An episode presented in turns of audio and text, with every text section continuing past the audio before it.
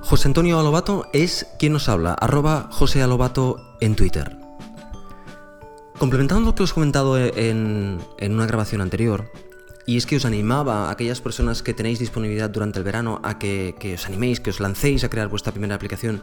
Eh, eso evidentemente a cualquier profesional de la, programación le puede parecer le parecerá una auténtica locura, pero esas locuras si no se intentan, uh, no se puede decir que se ha intentado y no se puede ver la magnitud de, uh, de de, lo complejo o, lo fácil que es hacer una aplicación uh, para, estas plataformas. Por lo tanto, en mi opinión es que hay que intentarlo y, bueno, qué mejor para intentarlo que el, que el, verano.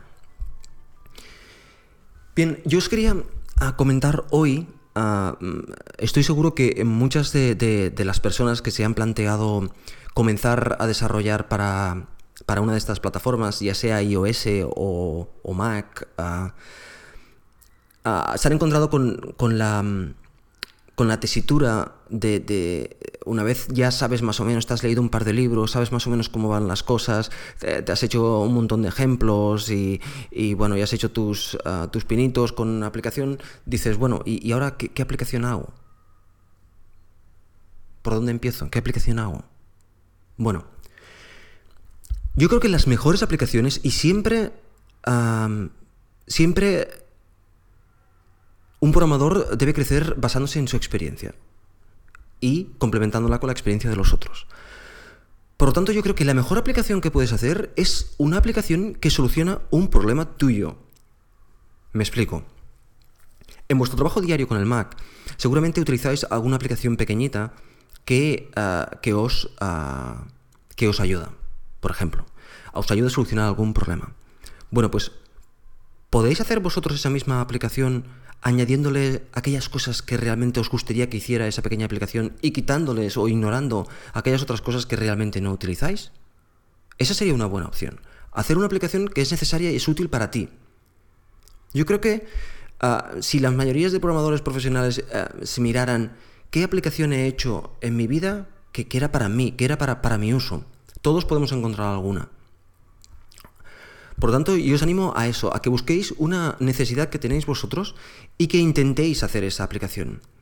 Y si la intentáis hacer y, os sale eh, medianamente bien y veis que, tiene forma, pues a subirla a la App Store. Porque, primero, porque puede ser útil para la gente. Segundo, porque da una satisfacción especial el poder tener tus aplicaciones subidas en la, en la Mac App Store.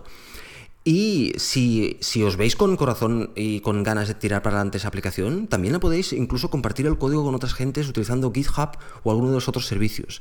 De esa forma la gente os puede criticar, os puede um, uh, comentar vuestro código y por lo tanto ayudaros a crecer como desarrolladores. Que esas, yo creo la gracia de compartir el código con nosotros es el hecho de, de crecer como, como desarrolladores.